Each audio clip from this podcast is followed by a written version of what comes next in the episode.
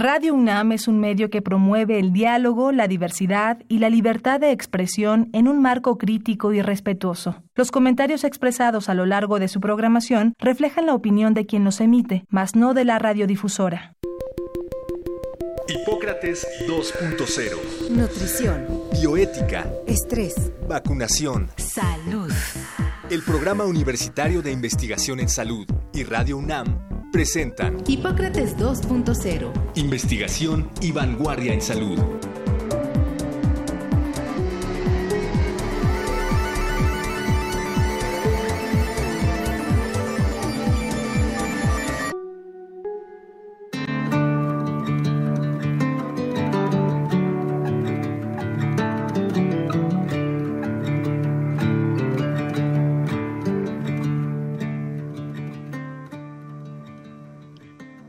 Hola, ¿qué tal? Bienvenidos a Hipócrates 2.0. Yo soy Mauricio Rodríguez. Como cada semana les doy la más cordial bienvenida. Qué bueno que nos están acompañando en este primer programa del año.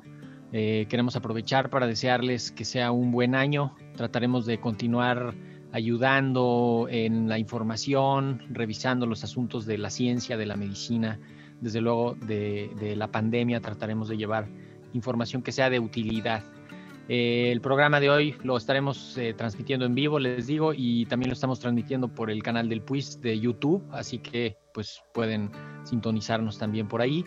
Eh, en las redes nos encuentran como arroba radio UNAM, arroba puis-UNAM, yo estoy como arroba Maur Rodríguez, y el teléfono en cabina por si nos quieren mandar alguna pregunta, algún comentario, algún deseo o propósito de año nuevo, es el 55 55 23 54 12.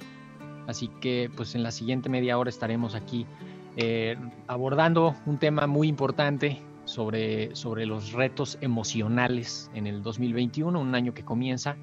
Vamos a, a platicar sobre esta, esta perspectiva y para eso invitamos a la doctora Carolina Santillán Torres Torija, que pues ustedes ya la conocen, ella estuvo desde el primer programa, ha estado en varios programas con nosotros. Eh, tenemos el gusto de contar con su, con su pues siempre eh, muy buena colaboración y muy, muy buena disposición. Ella es psicóloga, eh, maestra y doctora en psicología, es profesora en la FES Iztacala de la UNAM y miembro del Sistema Nacional de Investigadores y supervisora académica de la estrategia Crisis, Emergencias y Atención al Suicidio de la UNAM en la FES Iztacala precisamente y pues le dijimos que queríamos abrir el año con ella y que queríamos abrir el año pues que nos ayude un poco a entender y a ver cómo le vamos a hacer con los retos emocionales de este año que comienza. Así que primero que nada, Caro, buenas, muchísimas gracias por venir a Hipócrates 2.0, bienvenida. Hola, buenas tardes Mauricio y buenas tardes a todo el auditorio. Con mucho gusto de estar por acá iniciando el año. Muchas gracias. Padrísimo. Oye, ¿cómo le podemos hacer para que, eh, pues en esto que parece que no cambia, estamos en una dinámica eh, epidémica desde hace varios meses que parece que no cambia. ¿Cómo, cómo podemos plantearnos que es un nuevo año, que, que pues algunas cosas tienen que cambiar?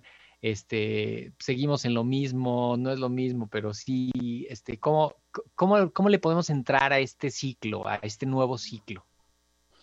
Sí, pues como tú dices, es muy complejo porque mm, si bien es cierto y nos metemos como en el asunto de los calendarios y había muchos memes en el fin de año de, pues es una norma, ¿no? Y, Pero sí cambian cosas, a mí me parece, y, sobre todo desde la perspectiva de salud mental y de los estudiantes, pues claro que están pasando cosas interesantes desde lo biológico, eh, cambia el clima, que es un predictor de que nos dan más ganas de estar en la camita y nos dan menos ganas de tomar agua, ¿no? Pero cosas muy sencillas, ¿estás de acuerdo? Sí.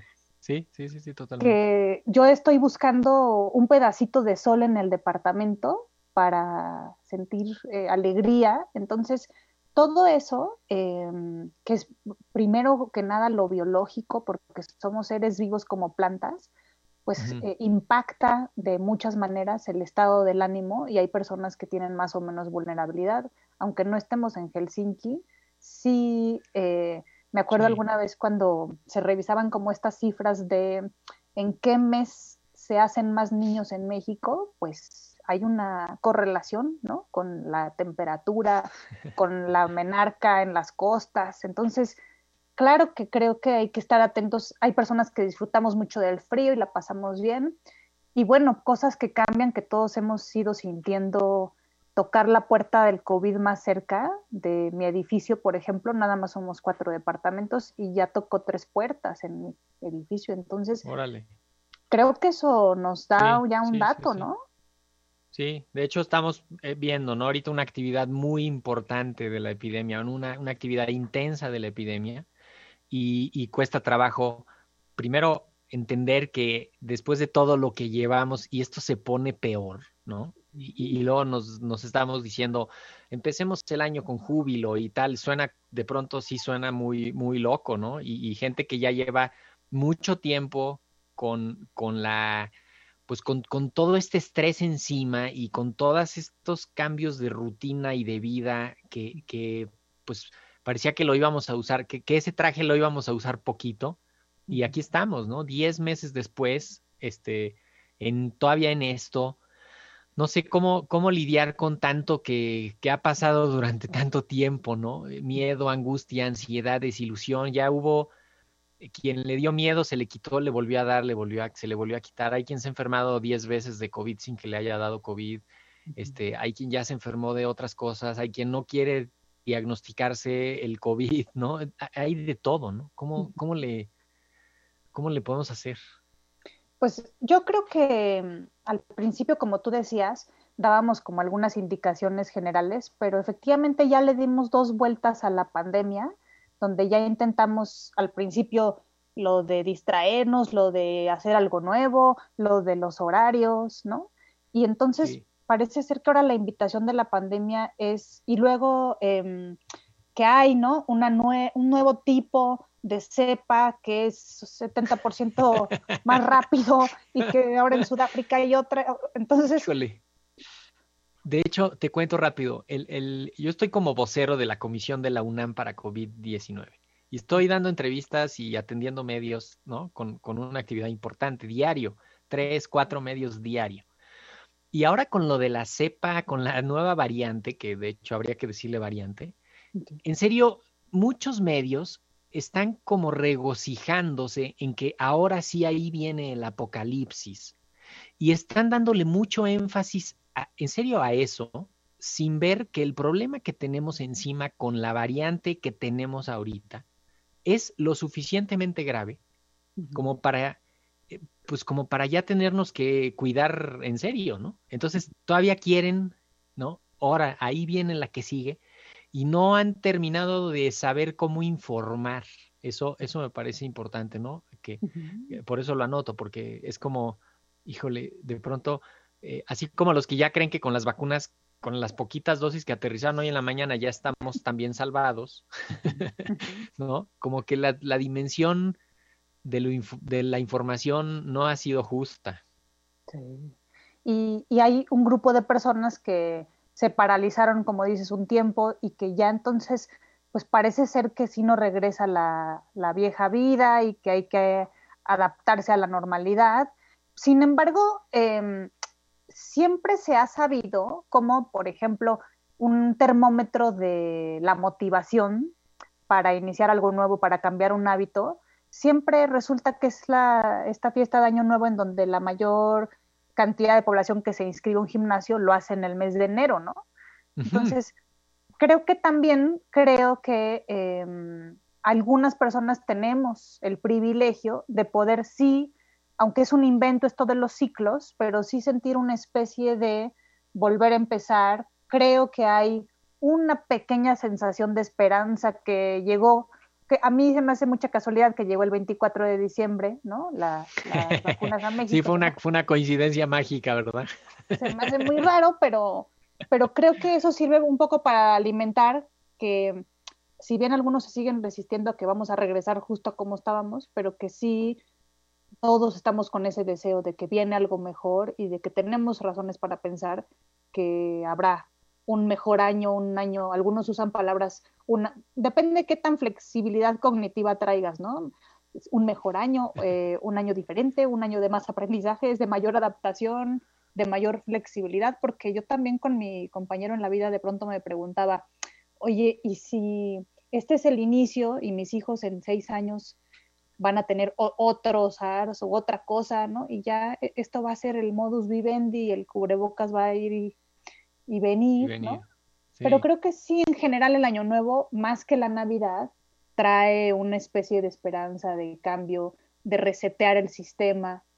Sí, de, renovación, ¿no? y, coincide, coincide con dos cosas que me parece fundamental que, que, ya las dijimos, ¿no? Uno es la fatiga de la pandemia, ¿no? La fatiga que traemos por, por mil razones, ¿no? Porque hay unos que no creen que esto es un problema serio, hay otros que se creen protegidos por sus privilegios y entonces pues, no importa que les dé, a ellos no les va a pasar nada y entonces ellos son los, los, todopoderosos, eh, cosa que es absolutamente equivocada, ¿no?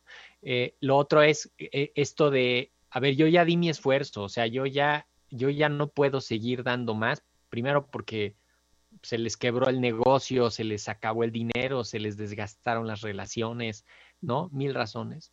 Eh, lo otro es gente que ya le dio, personas que ya les dio y que, y que ya, como que para ellos ya, a ver, yo ya pagué mi cuota, entonces yo ya puedo pasar, ¿no? Y entonces ciertamente relajan las medidas eh, porque ya les dio y entonces creen que ya están como del otro lado. Eh, y entonces se, va, se va acabando, ¿no? Esa fatiga de la, de la pandemia. Y, y, además esto otro de las vacunas, generando una falsa expectativa de que ya está aquí la solución, que sí tiene un lado muy simbólico, muy necesario de decir, a ver, aquí está esta luz de esperanza, ¿no? Y esta, esta, aquí está ya la, puerta de la salida, ¿no? Si quieren. Pero que su efecto real lo vamos a ver hasta el 2022. Si toda la vacunación ocurre bien durante todo este año. Entonces, sí tenemos que seguir con cautela pero pues ya estamos agotados, ¿no? Entonces, de, pronto nos cuesta mucho trabajo esa, esa parte, ¿no? Claro.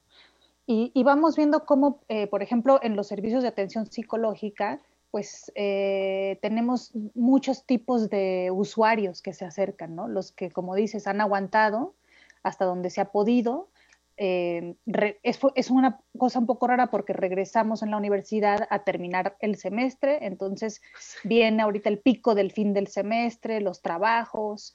sí, sí, sí, la parte más intensa académicamente. Para nosotros, no sé si les pasará igual a quienes nos escuchan, pero el día de el lunes fue, para mí era un poco raro porque por supuesto que me interesa saber cómo están mis alumnos y sus familias, porque tengo un compañero de mi área que falleció, entonces que el grupo de al lado mío con quien yo trabajé dos años, los alumnos se quedan sin maestro, entonces regresan a recibir noticias muy fuertes, ¿no? Eh, entonces, es una cosa eh, en donde, te decía yo, en los servicios de atención de emergencia, tenemos algunos que han tenido un estilo de afrontamiento que se ha sostenido, que han estado muy fuertes, pero que ya la curva del estrés es tan larga que tiene que llegar el agotamiento, ¿no? Que ya no te dan los recursos. Y que, y que eso justo provoca pues relajamiento, este, a veces hasta descuido, ¿no? De pronto es como, si nos habíamos estado cuidando 10 meses, pero ya, ya, ya, no, ya no dimos para más, ¿no? O este, tuve que hacer algunas cosas que no había hecho y entonces ahí empezaron los riesgos. Eh, me parece que es, eh, pues es también un momento para para replantear la situación, para reformular el cuidado, para volver a entender que el cuidado colectivo empieza en el cuidado individual, ¿no? Y que la epidemia, pues que todos los individuos, o sea, finalmente la epidemia está compuesta por individuos que transmiten el virus, ¿no? Y que si no se identifica a tiempo, no se puede, no se puede, este, detener, ¿no? De hecho, un poco por ahí quería, quería también que nos, que nos regalaras una reflexión sobre, sobre la enfermedad en casa, el, miedo a reconocerla, ¿no? Eh, eh, y los riesgos que esto representa, ¿no? Si alguien se, se queda dos días, tres días con síntomas leves que los quiere ignorar y los quiere hacer a un lado, pues ya lleva cinco días contagiando. y se hacen brotes familiares y seguro también en la parte psicológica pues hay componentes de, de que hay un asunto de ansiedad y de problemas pues hacia allá adentro gravísimos, ¿no? Claro. Sí, Mauricio, me dejas pensando en muchas cosas, ¿no? Primero pensaba como en esta idea desde el punto de vista de la ética, ¿no? Que cómo lograr transmitir que todo el tiempo hay que pensar no en el bien individual, sino el bien común, ¿no? Esa es como la agenda que tendríamos que traer, ¿no? Y también pensaba, a mí, yo tuve la suerte de que en el doctorado em, trabajé con personas que viven con VIH y, y fue desde el punto de vista de un fenómeno de estudio hermoso, cómo me platicaban cómo habían vivido pues desde el inicio de los antirretrovirales hasta 20 años después, que es cuando yo llego a hacer mi tesis, y cómo efectivamente en la medida en que las personas saben que ya hay medicamentos que controlan el VIH y que en algunos casos tienes una esperanza de vida mayor en comparación con otros padecimientos, hasta de 30 años o más controlando tu carga viral, entonces viene otra vez la oleada de estas prácticas sexuales de altísimo riesgo porque ya existe, ¿no? Sí, se, se, pierde la, la, percepción de riesgo, ¿no? Sí, súper interesante, ¿no? Y entonces ahora esta, como decías tú, esta fragilidad que está sostenida en alfileres de que ahí viene la vacuna, eh, puede ser que un grupo de personas eh, entonces empiecen a relajarse, empiecen a olvidarse o, o, porque no pueden todavía llegar a ese nivel de razonamiento de, de a ver, el bien común, ¿no? Tenemos que pensar en, en la manada, en el clan, ¿no? Y bueno, sí, sí, eh, sí. fíjate que me, me llamó la atención e, esta pregunta porque en términos de estas personas que están enfermas en casa, ¿no? Entonces pensaba que hay un trastorno de la ansiedad que antes se llamaba hipocondria y que era muy estigmatizante y ahora se llama ansiedad por la salud. Y entonces Uh son este grupo de personas que cuando sienten algún síntoma se ponen muy ansiosas o muy ansiosos o cuando sí. ven en la televisión este bombardeo, ¿no? Eh, empiezan a obsesionarse por sensaciones fisiológicas y sí, esta, este padecimiento, fíjate que tiene dos líneas. Tiene el grupo de pacientes que cuando eh, empieza a meterse la idea casi obsesiva de que tienen una enfermedad, un grupo de pacientes empiezan a buscar o a solicitar ayuda de manera eh, desproporcionada, ¿no? Y entonces ven uno, dos, tres, cuatro, cinco, seis, ¿no? Profesionales de la salud, que además todos les dicen que no tienen nada y sí tienen algo, ¿no? Tienen un trastorno de la ansiedad. Claro.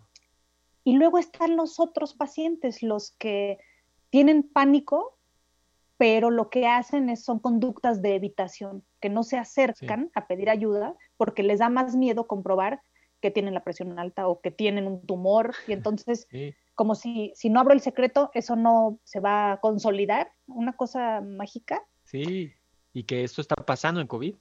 Exacto, ¿y cómo se parece eso? Porque todo, bueno, a ver, yo te cuento nuestro caso, el que vivimos en casa, ¿no? Nosotros cuando empezamos a, con los síntomas, eh, no habíamos salido, era tal el shock de no es posible, y creo que esa es como el razonamiento de la pandemia. No es posible que un virus tan, que tan rápidamente se esparce solo con agua y jabón se va a quitar. No, ese es un invento de los ¿no? Sí, sí, grandes sí, del poder. De los que venden jabón.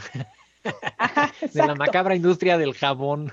Exacto, y del alcohol, ¿no?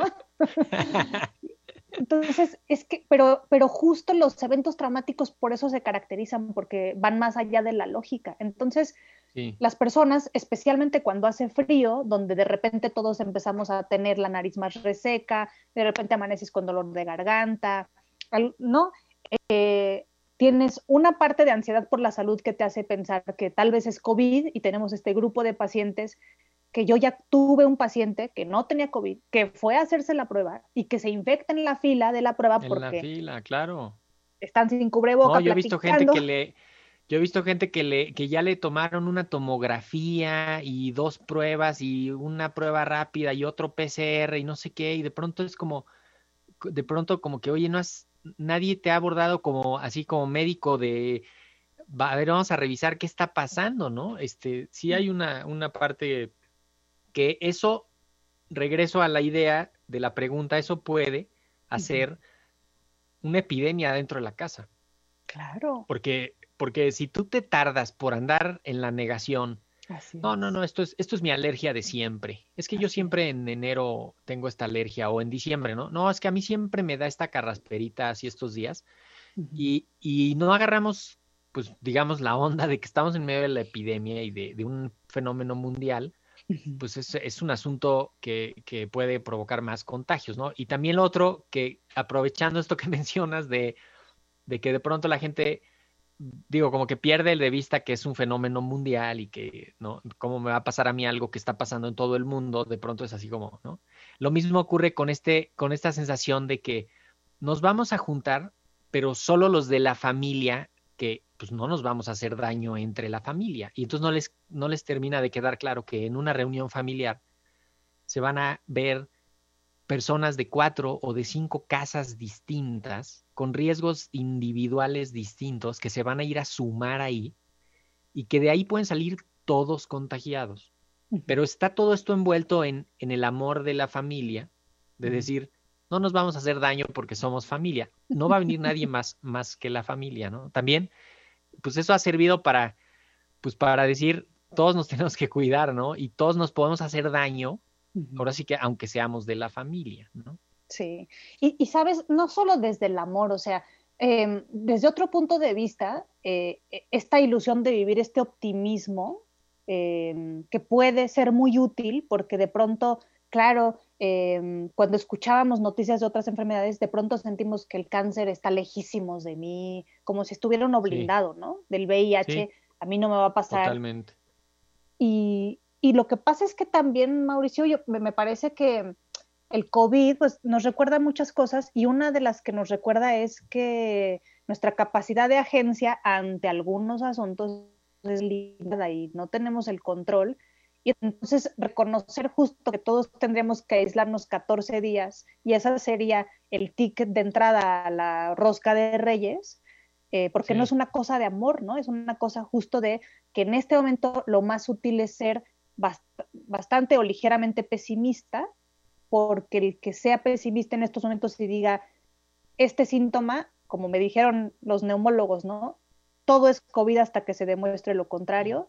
Un paciente infectado es toda la familia infectada hasta que se demuestre lo contrario. Exactamente, ¿no? Exactamente. Sí.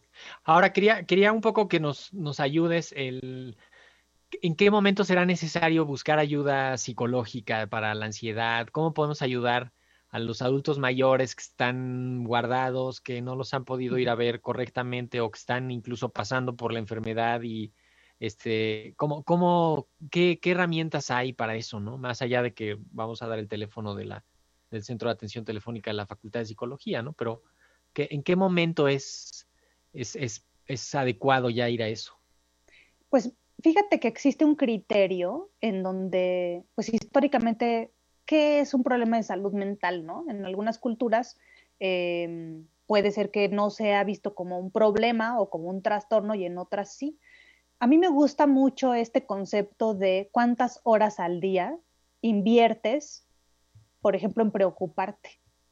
¿Cuánta? Una pregunta clave que te podría hacer un psicoterapeuta, un psiquiatra es, ¿de qué manera tu ansiedad o tu tristeza o tu consumo de alcohol o el duelo que traes por una pérdida, te impide hacer tu vida cotidiana, ¿no? Te impide concentrarte, te impide cocinar, levantarte como antes. Entonces, creo que esas dos serían como los criterios. Cuando una persona observe que más de dos horas al día está preocupada o está triste, no obtiene placer de las cosas que antes le daban placer, o que ya no está pudiendo concentrarse, dormir, comer, ¿no? Como las cuestiones básicas, eh, trabajar, estar tan productivo, creo que ya sería, porque para nosotros los psicólogos que nos dedicamos a atender cuestiones más eh, clínicas o los que trabajamos en estos contextos educativos y apoyamos estudiantes, eh, también vemos la pandemia como una oportunidad increíble para detectar tempranamente a las personas que salen del closet, digamos, de la ansiedad y que entre más temprano. Ok, recuerdo las, los teléfonos del Centro de Atención Telefónica de la Facultad de Psicología de la UNAM, que están abiertos a todo público. Pueden llamar y ahí hay algún profesional de la salud mental que está eh, listo para ayudarles. El 55 50 25 08 55, lo repito, 55 50 25 08 55. Carolina Santillán, vamos a dar un mensaje de ánimo y una perspectiva optimista para, para cerrar este programa que es el primero del año y que queremos justamente que la gente se quede con una buena, con una buena empujada. Sí, cómo no. Pues eh, a mí me parece que mm, estamos eh, en una generación que nos ha puesto un reto muy importante, que algunos de nosotros nos ha dado oportunidad para reflexionar sobre lo que es verdaderamente valioso, eh, que es muy importante que fortalezcamos nuestras redes de apoyo, que en la medida de lo posible, como decías, tratemos de acercarnos a nuestros grandes afectos, a nuestros grandes cariños, que si pueden, si tienen ese privilegio de subirse a esta ola del año nuevo, del cambio, de un nuevo reto, de borrón y cuenta nueva, para empezar el año de una manera diferente, eh, hay que aprovecharlo y que también detecten si el año eh, en esta curva del estrés fue muy intenso y ya se perciben en curva de agotamiento ante el estrés y con síntomas muy importantes, pues qué mejor manera de empezar el año que acercándose a pedir ayuda. Perfecto y que vamos a salir de esto juntos, que tenemos que construir un mundo mejor, más justo, más seguro, más equitativo, que esa es la nueva normalidad que todos queremos, queremos construir y que, y que ahí nos vamos a encontrar, eh, pero solo si llegamos juntos. Entonces, pues esperamos contar con tu participación en otro programa, Carolina Santillán Torres Torija. Muchísimas gracias por haber estado en Hipócrates 2.0. Muchas gracias, Mauricio. Y pues esto fue todo por hoy. Yo soy Mauricio Rodríguez. Espero que la próxima semana nos vuelvan a distinguir con su atención. Eh, por lo pronto, quédense en sintonía de Radio Una. Muchísimas gracias. Hasta la próxima. Agradecemos al doctor Samuel Ponce de León, coordinador del Programa Universitario de Investigación en Salud y coordinador académico de esta serie. El Programa Universitario de Investigación en Salud y Radio UNAM agradecen tu escucha. Te esperamos la siguiente semana para platicar sobre lo último en materia de salud e investigación en Hipócrates 2.0. Investigación y vanguardia en salud. Se despiden de ti en la producción Patti Gamboa, Héctor Castañeda y Alejandra Gómez. Hipócrates 2.0. Radio UNAM. Experiencia sonora.